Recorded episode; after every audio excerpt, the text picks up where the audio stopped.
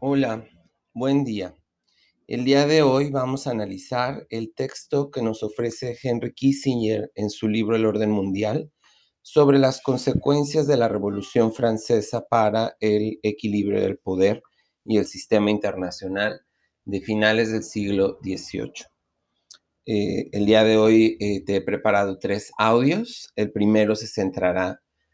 en eh, analizar el contexto de la Revolución Francesa y sus implicaciones para el equilibrio de poder en Europa. Un segundo audio estará orientado a entender cómo es que la Revolución Francesa se expandió por el continente europeo y sus consecuencias más allá eh, de ese continente. Y finalmente dedicaremos un último audio a explicar el ascenso de Rusia como una potencia más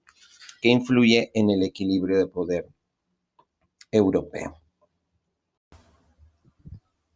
Bien, entonces eh, retomemos el tema de la Revolución Francesa.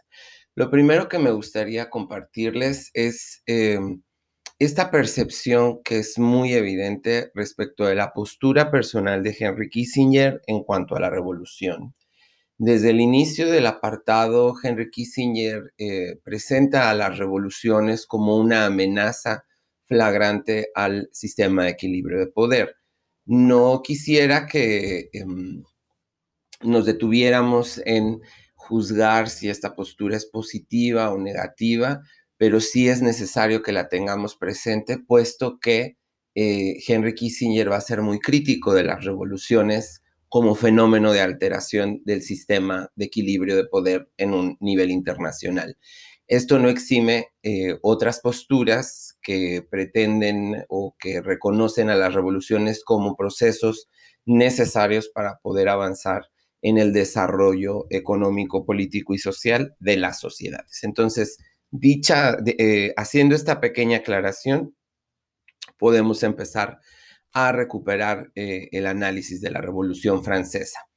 Eh, lo primero que tenemos que reconocer es eh, la corriente de pensamiento que influencia o que motiva a los franceses a tomar eh, la vía de las armas para poder transformar su forma de gobierno y su organización social. Y esta corriente de pensamiento pues es la ilustración, que como ya hemos explicado en otros episodios de nuestro curso, la ilustración coloca al hombre en el centro de eh, pues la discusión intelectual, ¿no? Recupera el antropocentrismo como el eh, paradigma sobre el cual tenemos que eh, empezar a acercarnos al conocimiento de la realidad. La ilustración rompe con la tradición eh, católica y mística que refería a Dios como el principio y el origen de todas las cosas, y por el contrario, la ilustración, haciendo uso de la razón, pues va a colocar al hombre en el centro de la producción del conocimiento. Muy importante reconocer que se habla del hombre como el hombre emancipado europeo. Recuerden que en estos momentos hay muchos sujetos de la humanidad que no tienen una eh, personalidad jurídica, inclusive no tienen capacidad de injerencia en los asuntos públicos, por lo que estas personas quedarán excluidas de ese proyecto, ¿no? Y me refiero específicamente a mujeres, a niños, a esclavos, a eh, las comunidades de las naciones originarias, ¿no?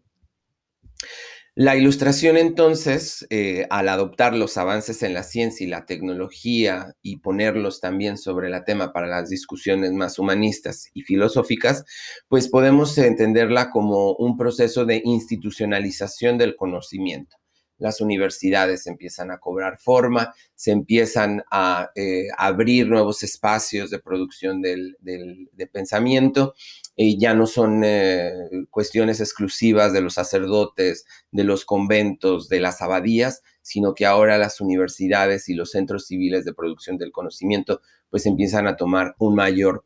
eh, protagonismo, ¿no? Y sobre todo recordar que la ilustración se pone el centro de su análisis o de su propuesta para conocer la realidad en la razón. Es eh, la razón humana la que puede eh, llevarnos a conocer la realidad. Y entonces, en ese sentido, pues nos apartamos de los dogmas religiosos, ¿no? De, este, eh, de esta corriente de pensamiento rescatamos a uno de sus principales eh, protagonistas, que fue Montesquieu, quien aplicó los principios del equilibrio de poder a la política nacional mediante un concepto de controles y equilibrio. Montesquieu es el primero en proponer la división de poderes al interior de la nación para generar un equilibrio entre los tomadores de decisiones y que de esta manera se pudiera romper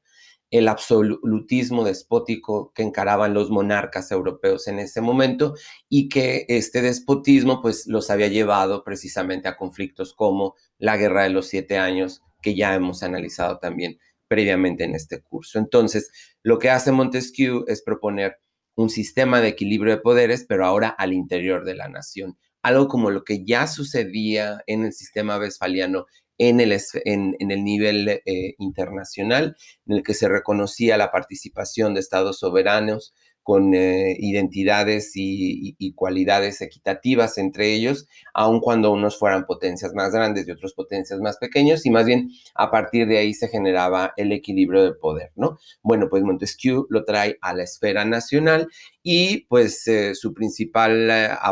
apuesta o aportación a esto de la transformación de la organización política es esa, la separación de los poderes en legislativo, ejecutivo y judicial. Este tema seguramente lo revisaron en su clase de introducción a la ciencia política.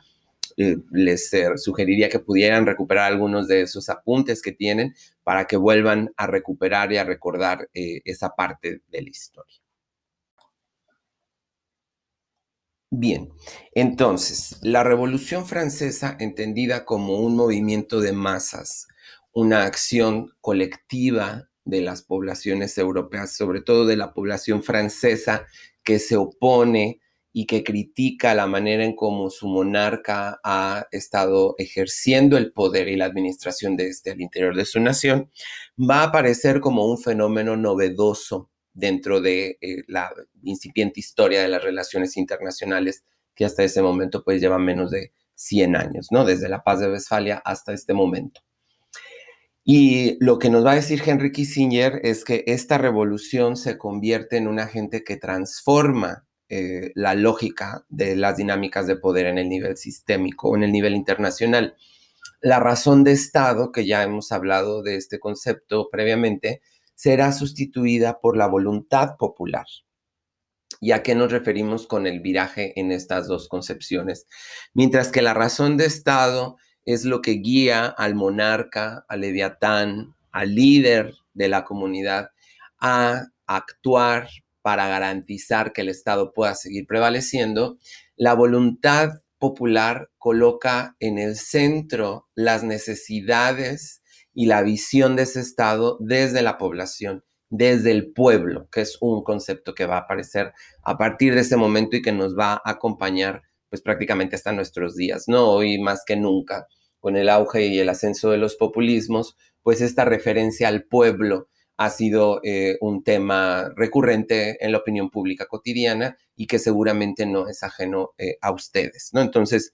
en ese sentido, la voluntad popular transforma esa legitimación de poder que existía previamente y que seguía siendo una dinámica exclusiva de las élites, eh, digamos, de las casas reales europeas, que eran quienes dialogaban y quienes al final terminaban consensuando sobre la legitimidad de los monarcas por encima de sus poblaciones. A partir del el estallido de la Revolución Francesa, en el caso particular de Francia, que además está imitando un poco el proceso de lo que sucedió en la independencia norteamericana, pues la legitimidad ya no la va a otorgar una casa real ni se va a otorgar entre la eh, colusión que existe entre las casas reales para poner y quitar eh, reyes y príncipes, sino que la Revolución Francesa apostará a que sea el propio pueblo el que decida de qué manera habrán de ser gobernadas y administradas eh, las naciones, ¿no? A las que pertenece. Bien, pues en este sentido, la Revolución Francesa es una amenaza frontal al sistema de equilibrio de poder que se había gestado en Westfalia. Kissinger además nos muestra un análisis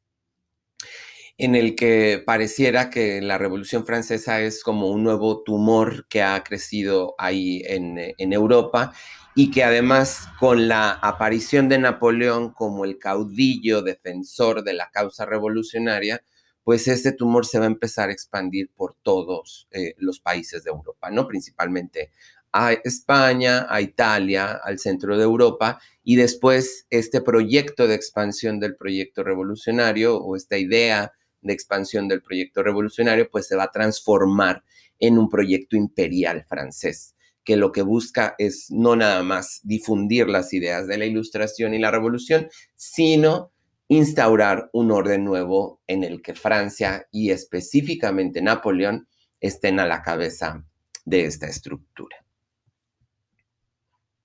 Bien, pues con esto ya tenemos un panorama general sobre eh, el tema de la Revolución Francesa Aquí dejamos este audio y en el siguiente profundizaremos sobre las consecuencias que tuvo la revolución para el sistema de equilibrio de poder